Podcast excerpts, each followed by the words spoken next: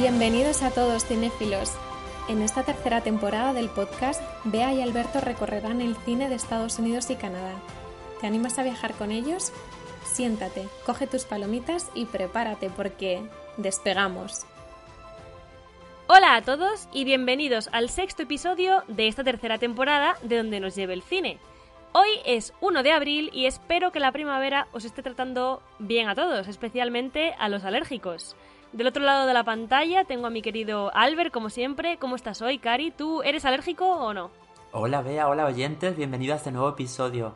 Eh, no soy alérgico, fíjate que al venir a, ver, a Bélgica, por alguna razón, no sabría explicarlo, ¿no? No, no, me, no soy médico, pero la alergia que tenía de adolescente se me quitó, así que ahora puedo disfrutar de esta maravillosa estación que me encanta, la primavera. Qué suerte, en Bélgica no hay alergia. Bueno, sí la habrá, pero en mi caso, por, por alguna razón, no me... A ti no te afecta. Pues qué bien, me alegro. Y, bueno, me alegro de estar una semana más aquí con, contigo comentando una película como la que traemos hoy, un clásico del cine, ¿verdad? Que hemos descubierto juntos. Cierto, vamos a reconocerlo, no la habíamos visto. Hasta con ahora. perdón, ¿eh? Con, con, perdón no la hayamos visto, mm. sabemos que, que, mal, mal, muy mal, shame on us, pero, pero ya está, ya está solucionado, ya la hemos visto y ahora os vamos a comentar más, pero antes, como siempre, traemos una noticia cinéfila.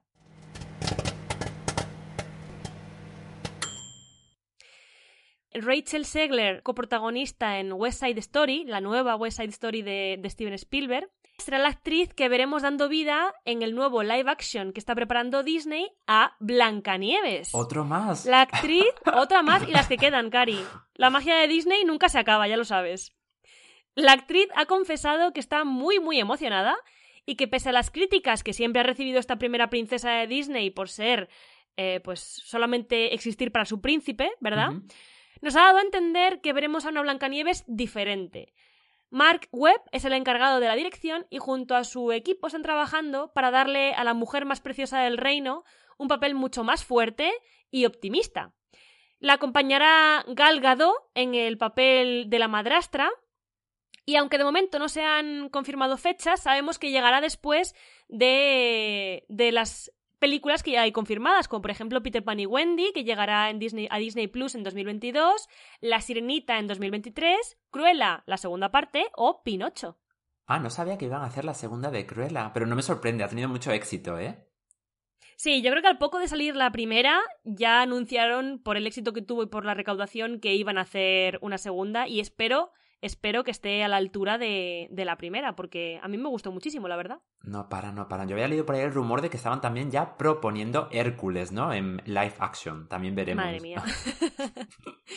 no, van a hacerlas todas. todas. Yo creo que tenemos que prepararnos para que las hagan todas otra vez, pero todas en live action, claro. Pero es que tú imagínate, porque en 20 o 30 años igual las vuelven a hacer otra vez todas. Imagínate, futuristas. ¿Te imaginas Blancanieves futurista dentro de, de, otros 20 años que salga futurista? Me encantaría. Todas las princesas ahí. En fin, bueno, la peli de esta semana no es de Disney, es un clásico de los años 80, del año 1980 concretamente, y se llama The Elephant Man, el hombre elefante. La tenéis disponible, antes de nada, para que no se me olvide, en Google Play, Apple TV y filmin.es. Creo que no con la suscripción. Creo que entra en, en, uno de esos tickets que tienes que pagar aparte, pero bueno. Ah, vale. Todos nos podemos permitir, yo creo. Es menos que un cine, así que ahí la tenéis disponible también. Y es que decidimos hablar de, de esta peli que nunca habíamos visto, porque está catalogada como una película de culto, es un clásico indiscutible, además de, ahora podemos decir, una película preciosa y una de las obras maestras de su director, David Lynch. Ahora os cuento un poquito más sobre él, pero antes os diré también que la película es de género dramático, es una biografía, que trata principalmente los temas de la enfermedad en el siglo XIX en Londres victoriano. La sinopsis. En la película vemos a un cirujano inglés que se llama Frederick Treves, que descubre por casualidad en un circo a un hombre fuertemente desfigurado, que además estaba siendo maltratado por su dueño, entre comillas, y decide rescatarlo. Al hacerlo, descubrirá que, lejos de ser el monstruo que todo el mundo piensa, el hombre está lleno de bondad, de inteligencia y de ganas de vivir. Cari, ¿qué te parece? Una historia preciosa como... bueno, preciosa. La película, ¿no? Tiene una parte que, que es muy entrañable, pero... pero también está cargada de mucha tristeza. Es durita. El guion de esta película fue adaptado por Lynch, pero también por Christopher DeBoer y por Eric Berggren, y se basaron en dos obras publicadas. La primera, El hombre elefante y otras reminiscencias, del año 1923 del propio Sir Frederick Treves, y la segunda, El hombre elefante, un estudio sobre la dignidad humana, del año 1973 de Ashley Montagu. Y yo leía, Bea, sobre esa, esa primera obra que has mencionado, escrita por el propio doctor, que está basada directamente en la vida de este hombre elefante, de, de Merrick, pero solo en los cuatro últimos años de, de su vida, en ese, esa última etapa. O sea, que existió de verdad este hombre. Claro que existió de verdad, vea. El guion de la película se inspira en el inglés Joseph Carey Merrick, también conocido como el hombre elefante, que le da título a, la peli. Se hizo famoso, como tú decías, en el siglo XIX, época victoriana, debido a las terribles malformaciones que padeció Depende de la fuente, puede cambiar. Hay fuentes que dicen que desde el año y medio de edad, otras fuentes dicen que desde los cuatro años de edad. En todo caso, no nació con esas malformaciones, aparecieron más tarde, ah, lo que es muy curioso. Sí, estuvo condenado a pasar la mayor parte de su vida trabajando en circos, como tú dijiste, hasta que le encontraron. Solo encontró paz ya la última etapa de su vida. A pesar de su desgraciada enfermedad, conocida médicamente como síndrome de Proteus, Sobresalió por su carácter tranquilo e inocente, era una persona muy bondadosa. Durante la mayor parte de su vida se le etiquetó, o se, se pensaba que no tenía una inteligencia destacada, pero posteriormente se demostró que no era así. Era todo lo contrario, tenía una inteligencia superior a la de la media. ¿Cómo la película se puede percibir, ¿no? De cara al final, lo inteligente y sensible que es, ¿no? Y el potencial que tiene. Muy culto y muy educado, efectivamente. Sí. John era tal cual se ve en la peli muy inocente, tan inocente que creyó que la causa de esas deformaciones procedía del ataque durante una feria de un elefante a su madre cuando estaba embarazada de él, que es lo que le habían contado. ¡Uh, qué horror! Sí. Durante un tiempo se pensó que padecía de neurofibromatosis, también conocida como enfermedad del hombre elefante, algo que más tarde fue descartado cuando se confirmó ese síndrome de Proteus, como decía hace un ratito. De ahí, sin embargo, que se le quedase esa, ese nombre, ¿no? O ese mote del hombre elefante, por lo que se pensaba inicialmente que tenía. John Merrick falleció a los 27 años de edad, muy oh, jovencito. Muy joven. Y la causa de la muerte oficial es por asfixia mientras que dormía. Esa fue la, causa declarada, ¿no? La causa médica. Sin embargo, actualmente, tras muchos análisis más detallados de su esqueleto, más que por asfixia, se estima como la causa más probable de su muerte que repentinamente, cuando estaba durmiendo, estirado en la cama, su cabeza se inclinó debido a un desproporcionado peso, porque su cabeza era bastante, bastante grande, y se lesionó la nuca, lo que produjo su, su, fallecimiento inmediato. ¡Ostras, qué trágico! Muy trágico. En la película se ve muy bien cómo, desde el inicio, él dice que no puede dormir, no, debido a su, a su malformación, tiene que dormir como una, como inclinado, sentado, ¿no? Con muchos cojines en, su espalda. En la película aparece de una forma muy poética al final, no sabemos si en realidad sería así, ¿no? Tan poética, ¿no? De que pues, era como su sueño, dormir estirado como, como lo veía en las fotografías o como veía a las otras personas, pero en todo caso sí fue la razón médica por la cual falleció, por dormir así y el tamaño de su cabeza. Pues fíjate, yo había leído eh, volviendo a lo que decías de la enfermedad de Proteus, que fue, dices que es la última que se le, que se le terminó por, por diagnosticar, que puede ser lo que le ocurría. Hmm. Yo había leído que no se llegó nunca, no había, no había pruebas concluyentes eh, sobre, sobre lo que tenía, porque también en 2001 un, científico decía especuló que podría haber tenido como una especie de combinación, ¿no? Entre ese síndrome de Proteus y la neurofibromatosis que, que se le diagnosticó en un primer momento y incluso con pruebas de ADN no se, no se había terminado por, por saber qué, era lo que tenía. Es súper curioso. En cualquier caso, he leído una cosa muy, muy llamativa que me ha sobre esta enfermedad, sobre la primera, sobre la de la neurofibromatosis, y es que la fundación que se encarga de que acoge ¿no? a esta enfermedad y que, y que, que se encarga como de darla a conocer, usaron esta película precisamente como una herramienta de recaudación de fondos y, hicieron que la enfermedad fuese más conocida a raíz de este pacientes con el caso, sí. Lo que está claro que, que trata una enfermedad de la que se habla muy poco, ¿no? Una de estas enfermedades raras rara, o sea, no, sé, no Sí. sabría dar una estadística, pero, pero obviamente, eh, en todo caso, da visibilidad. Así que aquí también nosotros aprovechamos el podcast para dar, dar visibilidad a esta y a otras muchas, ¿no? De las que, de las que nunca o casi nunca se habla. Pues sí, ahí queda. Y volviendo a la película, resulta que se estrenó 57 años después de la primera obra que os he dicho, la de Sir Frederick Trips, siete años después de la segunda y 90 años después de la muerte de Joseph John Merrick. Que, que murió, como tú decías, en el año 1890. Esta película fue producida por Mel Brooks, muy conocido también, que fue el Sí. responsable de contratar al escritor y director David Lynch. Él decidió quedarse fuera de los créditos, su nombre, porque sabía que la gente tendría una idea equivocada sobre la película quizá al ver su nombre, dada la fama que tenía él como, como satírico, ¿no? Como bromista. Igual no, no daba la importancia al tema que se merecía. En cualquier caso, a la cabeza de la dirección de esta película y escritura tenemos a David Lynch. Eh, Esta fue su primera película comercial y para la que no solamente escribió el guion y la dirigió, sino que además se encargó de la dirección musical y el diseño de sonido. Mm, Es un, es un director muy polifacético y que, bueno, ahora os contaré más. Le conocemos principalmente por esta película y por ser también el director y guionista de la primera película de Dune, la del año 1984. También es el creador de la famosa serie de televisión Twin Peaks, que yo no he visto. ¿Sí o no? No, no, yo no he visto. Yo sí, yo sí la he visto. No sé si habrá aquí muchos fans. Yo, como no he visto, no voy, no voy a decir. En todo nada. caso hizo historia en la televisión. Hizo historia. Pero es que además también su filmografía se compone de numerosísimos cortometrajes, anuncios de televisión y otras series. Pero eso no es todo. Para mi sorpresa, y quizá la de alguno de vosotros, oyentes, Lynch también resulta ser músico y tiene dos álbumes, el último Ah. de ellos en 2013.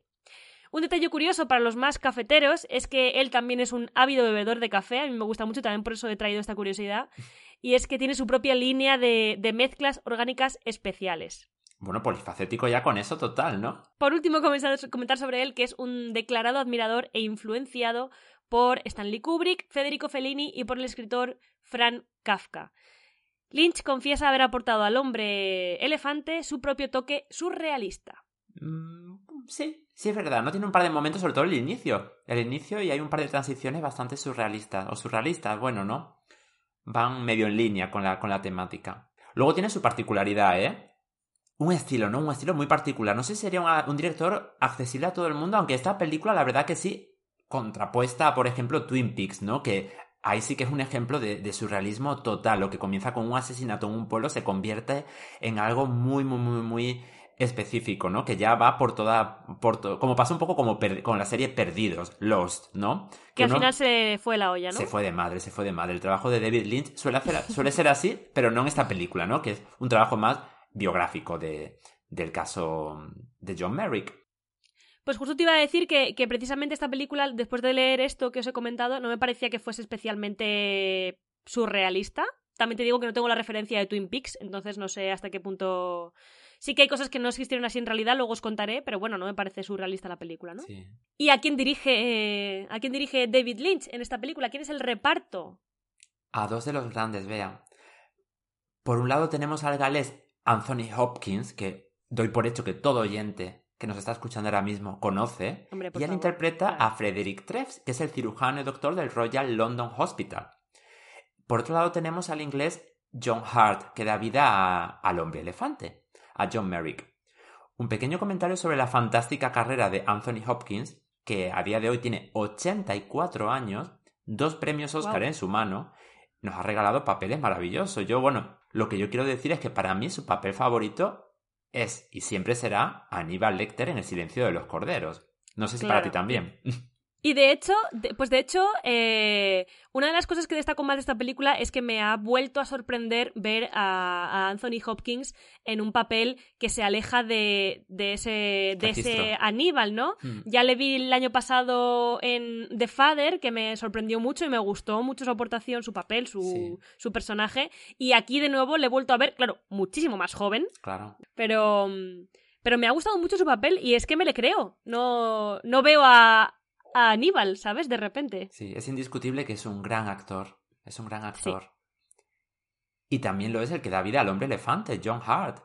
Le conocemos especialmente por su papel de Garrick Ollivander, el propietario de la tienda de varitas mágicas en la saga de Harry Potter.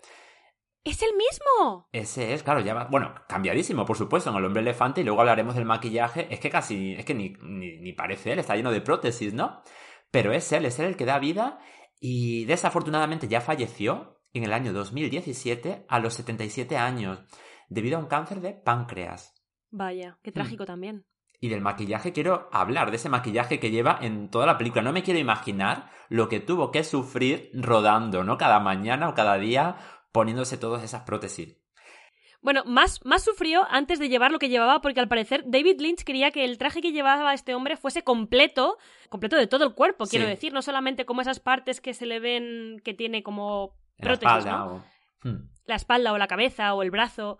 Él quería que llevase un traje entero y claro, esto al final fue inviable porque el hombre, el pobre, no se podía ni mover. Entonces eh, al final le dijo a Lynch, mira, quítame esto y ponme así trozos. Qué bestia. Pues mira, yo lo que he encontrado es que el maquillaje que lleva se hizo a partir de un molde del propio cuerpo de Merrick, que había sido conservado en el museo privado del Hospital Real de Londres. Link inicialmente trató de hacer la composición de sí mismo, pero los resultados no fueron los esperados.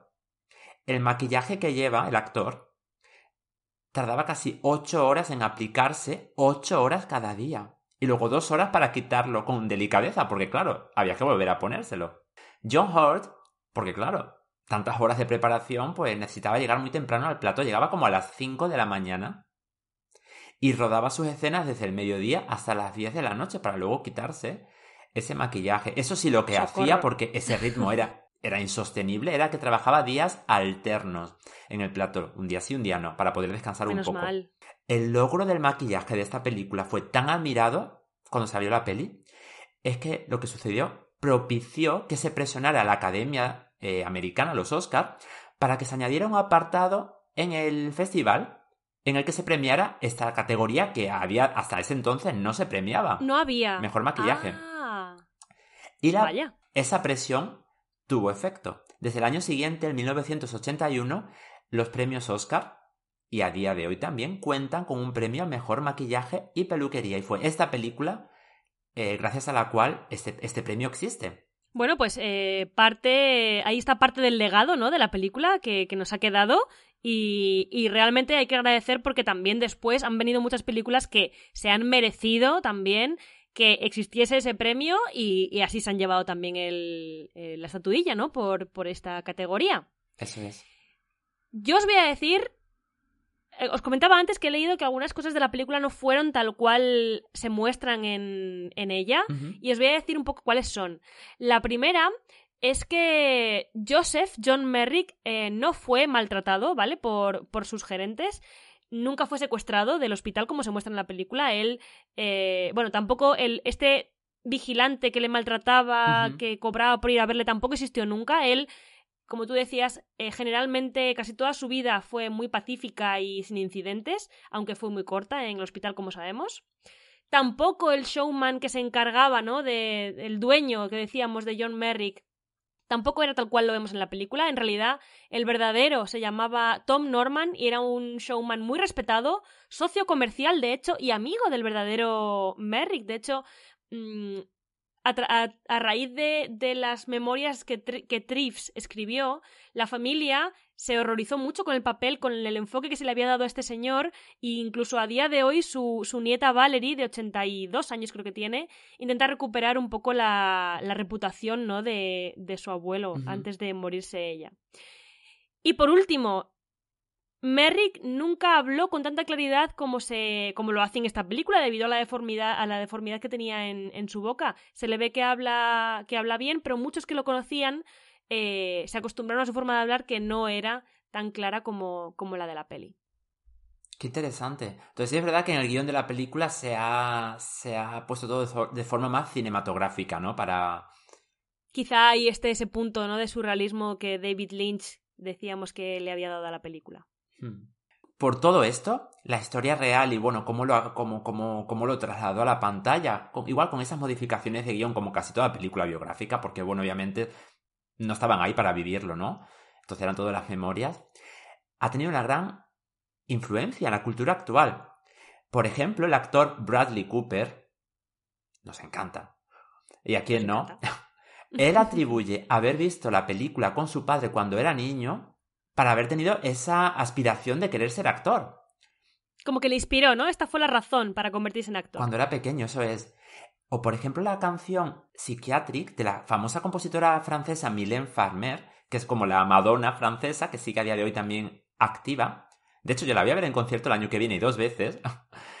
en el álbum del año 91, L'Autre, hace un homenaje a la película porque utiliza la voz de John Hart, el actor que da vida al hombre elefante, repitiendo varias veces a lo largo de la canción una de las frases, quizá la más, eh, la más bonita de la película, cuando él dice I'm a human being, I'm not an animal. Soy un ser humano, no soy un animal, ¿no? Cuando todos le, le como le la colarran, ¿no? Le, persiguen y le, le, hacen una encerrona. En Bélgica, de hecho. Bueno, pero es que pero es que sabes de sabes que de hecho Bradley Cooper interpretó a, a John Merrick en un en Broadway en un en un teatro. Lo leí, lo leí. Más tarde, hace unos años. Lo interpretó también y, y sí, le, le, dejó muy impresionado al parecer la película y ahí y ahí quedó. Y lo consiguió, se convirtió en un actor también de los grandes. Una última curiosidad antes de pasar a los premios, que no sé si tú te has dado cuenta o igual no porque no lo conoces, yo tampoco lo he leído después. El actor Frederick Trives, que es sobrino nieto del cirujano, del verdadero, aparece en las secuencias de apertura como concejal tratando de cerrar el espectáculo de monstruos cuando el médico, eh, Frederick Trives, el director, el cirujano, quiere entrar a ver al hombre elefante. ¿Y este era él? Tiene un cameo. Era el sobrino. Sobrino nieto. Sobrino nieto del cirujano. Sí, del verdadero cirujano aparece en la película como uno de los guardias que intentan echar a la gente para que no vayan a ver al, hombre elefante. Qué curioso. Cuéntame, ahora sí, ¿qué premios ha llevado esta película? Aparte de dejar un legado tan importante y de, y de que todos la admiremos tanto. The Elephant Man fue un éxito. Tuvo ocho nominaciones en los Oscars de ese año del 81, incluyendo la de mejor película, que sin embargo no ganó. La ganó Ordinary People, que se tradujo como Gente Corriente en español de Robert Redford. Aunque se fue con las manos vacías, la crítica la describió como acogedora, bellísima, atractiva e inquietante, convirtiéndose, como tú habrías el episodio vea, en una peli de culto, que lo sigue siendo claramente hoy. Eso sí, consiguió tres BAFTAs de la Academia Inglesa a Mejor Película, Actor y Dirección Artística. Así es, una película que indudablemente eh, muestra la historia trágica de una persona, de una historia real, ¿no? Pero, pero a la vez no puedes hacer más que querer a ese personaje. Es muy emotiva, como decíamos, entrañable, inolvidable y nada pesada. Son dos horas y es en blanco y negro, pero, pero no se hace nada, nada pesada, así que desde aquí os la recomendamos, ¿verdad? Y quiero saber, Bea, ¿cuál ha sido tu escena favorita? Que no siempre lo hacemos últimamente, pero de esa película sí quiero saberlo especialmente. Pues fíjate que no tengo una escena favorita, pero pero me gusta mucho el momento en el que él está construyendo la, una de las iglesias que ve, que ve desde su ventana del hospital, porque bueno, él, eh, claro, él vivió allí también para mantenerlo vigilado y desde la ventana él veía como solamente la cúpula, ¿no? De la parte de arriba de la, de la iglesia porque decía que no había podido salir nunca a, la calle a, a, verlo. Y, y en uno de esos momentos en los que está terminando esa, esa escultura que hace con papel, una de las enfermeras que le atienden le está preguntando y le está como ayudando, ¿no? A terminar de crear de crear la escultura porque ella sí sabía cómo era la catedral. Ese me parece un momento muy entrañable, me hizo sonreír, fíjate. Sí. ¿Y tú? Pues yo tendría dos. La escena en la cual le acorralan, como yo decía, en Bélgica, y él dice esa frase, ¿no? Como ya no puede más, todo el mundo le mira como un bicho raro. Esa me parece. Como dejadme, ¿no? Una. Sí, sí una frase muy, muy buena, ¿no? Para describir el, sentido de toda la película y el mensaje que realmente quiere lanzar. El hecho de decir, soy un ser humano, ¿no? No soy un animal. ¿Por qué, me tratáis así? De, y me habéis tratado así toda mi puñetera vida. Pero hay una escena también muy bonita que es cuando él va al teatro también. Que esa me gustó mucho y le dedica un aplauso. En realidad también le dedica un aplauso por ser diferente, que igual no debería, por supuesto no debería ser así. Pero bueno, ese momento en, el, el, hecho de que no le traten mal, ¿no? Sino que le hagan una especie de homenaje público y el disfrute de ir al teatro, que había sido uno de sus sueños, me pareció también un momento muy, muy entrañable de la película. que además le invita a su amiga actriz, que es una de las primeras personas Sí. que se acercan a él, eh, digamos una, una persona de la sociedad, ¿no? De la alta sociedad, que se acercan a él porque, porque le quieren conocer, porque han leído que es muy culto y muy inteligente y, y ella es de sus primeras amigas, Sí. efectivamente. Dejamos aquí ya el, el hombre elefante, ya os hemos dicho, os la recomendamos y queremos que nos contéis qué os ha parecido, pero también traemos dos recomendaciones extra. Cari, empieza tú. Traigo un género diferente y un país bastante poco popular, que es Islandia. La película Guau. que quiero hablar, de la que quiero hablar hoy y recomendar, me ha gustado bastante, se llama Lamp, Cordero en español, es del año 2021, bastante reciente. Combina dos géneros y aquí está bastante claro, tiene drama y terror sobrenatural. Y ganó en el último, en el último festival de Sitges, el Festival de Cine Fantástico de, de Cataluña, ¿no? Y casi el principal de todo, de, de todo nuestro, nuestro país. La película se estrenó en España el pasado otoño y ¿de qué va? Nos presenta una pareja sin hijos que descubre un misterioso corderito, muy entrañable también, recién nacido en su granja de Islandia, el cual deciden acoger como a un bebé propio, ya que no pueden tener hijos. Uy. No quiero contar más, porque es una de esas películas imprevisibles que es que mejor no contar nada. Esos son. He contado los primeros 15 minutos casi. Hay que verla, tiene muchas sorpresas. Tiene también un toque surrealista. Y, y es bastante perturbadora, eso sí, pero a mí me ha gustado mucho. Y es que cuando vemos una película islandesa, ¿no? Es muy poco Yo vista, nunca, muy poco desde cine. luego. Sí, no, no es común. El gancho, desde luego, de lo del cordero ha funcionado, ¿eh? Yo, a mí me has llamado la atención y yo, yo te digo que haré lo posible por, por verla. Mi película de esta semana está en cines actualmente. Yo soy bastante fan, tengo que reconocer. Pero esto mm, no es a lo que estamos acostumbrados, ¿vale? La peli es de Batman, evidentemente, dirigida por Matt Reeves, eh, autor también de las dos entregas de Planeta de los Simios y del remake americano de Déjame entrar, aquella película sueca que comentábamos en la primera temporada del podcast. El reparto es de lujo, o sea, tiene como principales a Robert Pattinson y a Zoe Kravitz, pero también trabaja con Jeffrey Wright otra vez, Colin Farrell. Remarco especialmente a Colin Farrell porque yo no sabía que era él en la película. Está tan bien caracterizado que da hasta miedo. Paul Dono y Andy Serkis, entre otros.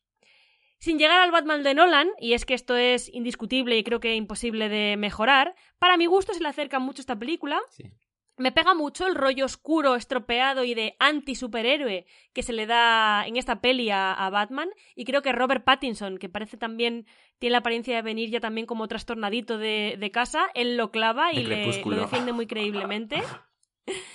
La peli es larga, son tres horas, pero de verdad que se pasa volada. Incluso para los que no sois fans de, de Batman o de los superhéroes en especial, le han metido muchísima intriga alejándose un poco de lo fácil que es una peli de este género, ¿no? De superhéroes, que es como bastante agradecida. Esta se la han currado mucho, mucho. Y si alguien que no sea muy fan de Batman tiene dudas, yo de verdad le animo a que, a que lo vaya a verla porque le va a sorprender. Apoyo, apoyo tu recomendación. Vea, yo también la he visto en el cine y, y es verdad, le han dado un aire decadente a este nuevo Batman. Sí, sí. Yo creo que le pega, le pega muy bien. Acabamos aquí con estas dos recomendaciones muy, muy buenas, si nos lo permitís el atrevimiento. ¿Qué, qué traemos para la semana, para dentro de dos semanas? Algo súper diferente. Vamos a adentrarnos a hablar de dos documentales bastan- de los que dan bastante que hablar. Se trata de Conspiracy y Seaspiracy, del mismo guionista y director, Kip Anderson, que cuestionan la sostenibilidad basada en la ganadería y la pesca, tal y como existen hoy en día, ¿no? Entendida como obviamente no la orgánica o no la... para las grandes masas, ¿no? A, grandes escalas. Así que terreno pantanoso. Agarraos a la silla. Agarraos a la silla porque nos vamos a meter probablemente en un jardín. Yo, mm, ¿Estás preparado para meterte en este jardín conmigo, Cari? Lo haremos, lo haremos con respeto y desde nuestro entendimiento, ¿no? Y también hablando desde el punto de vista técnico, ¿no? Que también, que también trata la parte documental. Pues sí, vamos a intentarlo hacer lo mejor posible, por supuesto también dando nuestra opinión y pero metiéndonos en el jardín, bien metido, hasta hasta las rodillas. Lo dejamos aquí por hoy. Muchas gracias por haberos unido de nuevo este, este viernes. Si os ha gustado, dejarnos un like porque os lo agradeceremos mogollón y nos ayuda de verdad a crecer muchísimo. Eh, no, no olvidéis de darle a la campanita para que os avise de cuando sale el siguiente episodio. Un abrazo muy fuerte y hasta la próxima. Hasta la próxima. Chao.